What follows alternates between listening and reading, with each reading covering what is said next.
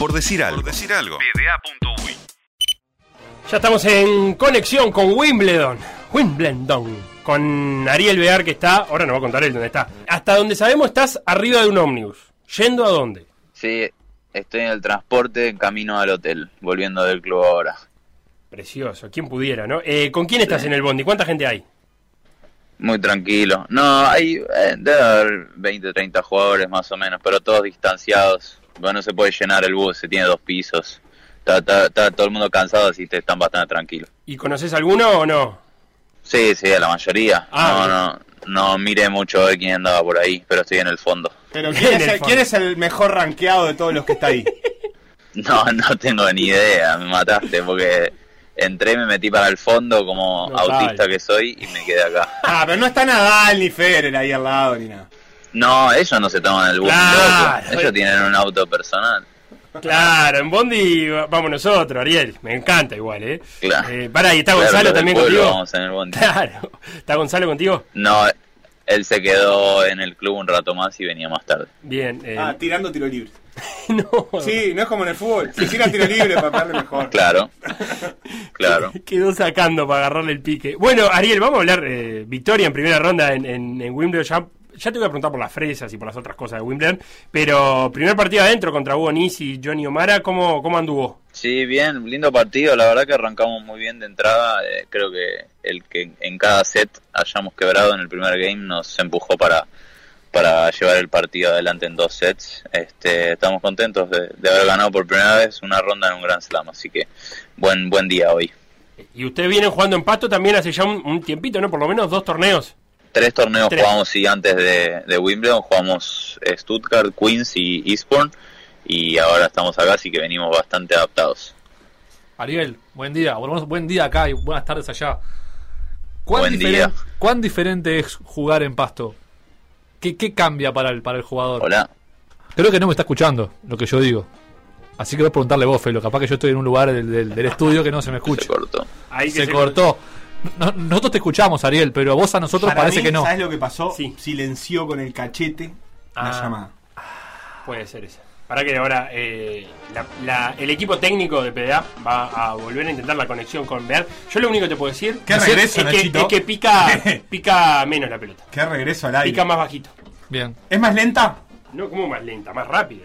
Ah, La bueno, ca- la así como explicaste, es, es pareció. Una, es una bala la cancha. Sí, eso, eso es lo que se dice, pero realmente me gustaría una explicación de un profesional. No, y hay que agachar mucho las rodillas. Hay que doblar mucho las rodillas. Ajá. ¿Es más rápida que cemento o no? Todo. ¿Sí? Porque pica. Porque el cemento pica un poquito para arriba. Ah. Esta pica para abajo. ¿Lenta pero baja? ¿Qué le- dejá de decir Rápida que pero baja y Ahora la otra sí, rápida gracias. pero alta. Bien, no sabía. Estoy haciendo de ¿Me eh. escuchan ahí? no? Ahora sí, Ariel, salvame de esto porque estoy tirando mucha fruta.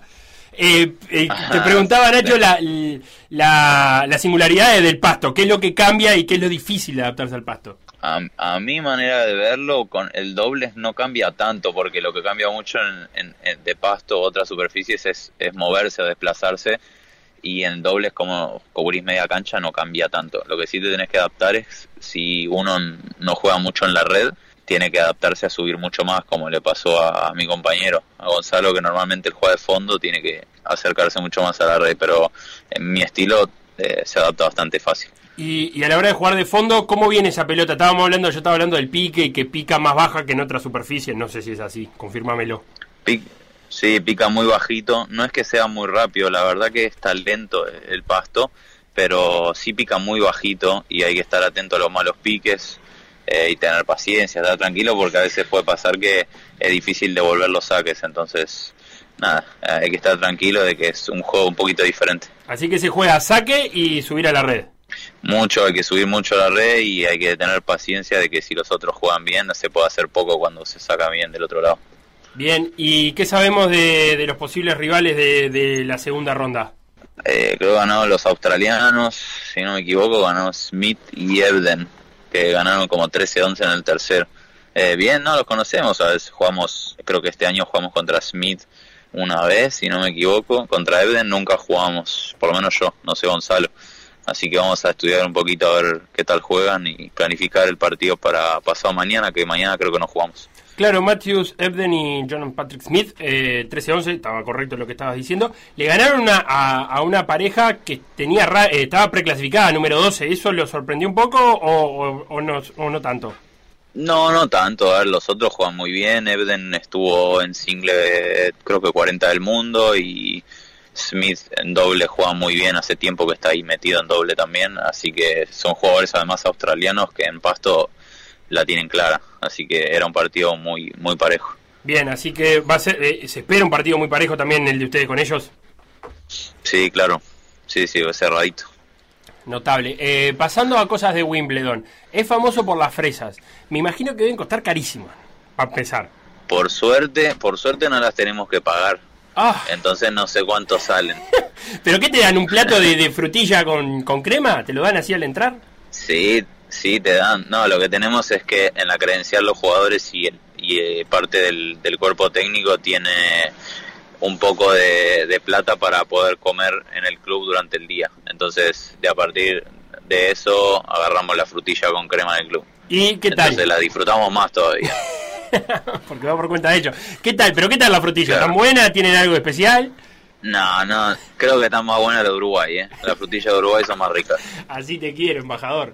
Eh, Sí, sí. Bien. ¿Con qué camiseta jugaste hoy? Hoy jugué, es que hay que jugar de blanco acá, ¿Y qué hiciste? con la con, con remera blanca de la la. Sí, No, no pero, sí, no sí, hay una medusa blanca, no hay un Superman blanco, no hay nada blanco. Claro, porque hay que jugar de blanco. Sí, Yo estoy viendo el video del partido y no le encuentro ningún detalle en realidad a la remera, pero recordemos que Ariel se caracteriza por usar remeras que extravagantes, coloridas. Por ahí. Hola. Ahí, ahí, nos escuchás. se fue un poco el- la señal. Da, bien, así que blanco, blanco no se puede nada, ni tener nada blanco, ni un, ni un tigre blanco. Nada, no, nada, no se puede nada, lamentablemente. Hay que ah, mantenerse a, a las reglas y lo que sí tenemos diferente es que el Lala es de colores. Ah, bien. Cuatro colores diferentes, así que ah, toque. para poner un poco de color Un, to- un toquecito. La última, Ari, ya te dejamos volver tranqui. Eh, ¿qué-. ¿En qué está la, la apelación a Tokio? Eh, sé, por el momento todavía no estamos adentro de la lista, así que creo que no se puede apelar hasta que uno esté adentro de la lista. Una vez que una vez que entremos, ahí empieza el, el proceso de apelación. ¿Y es una lista que, que, eh, que quién la publica? ¿La, la ITF?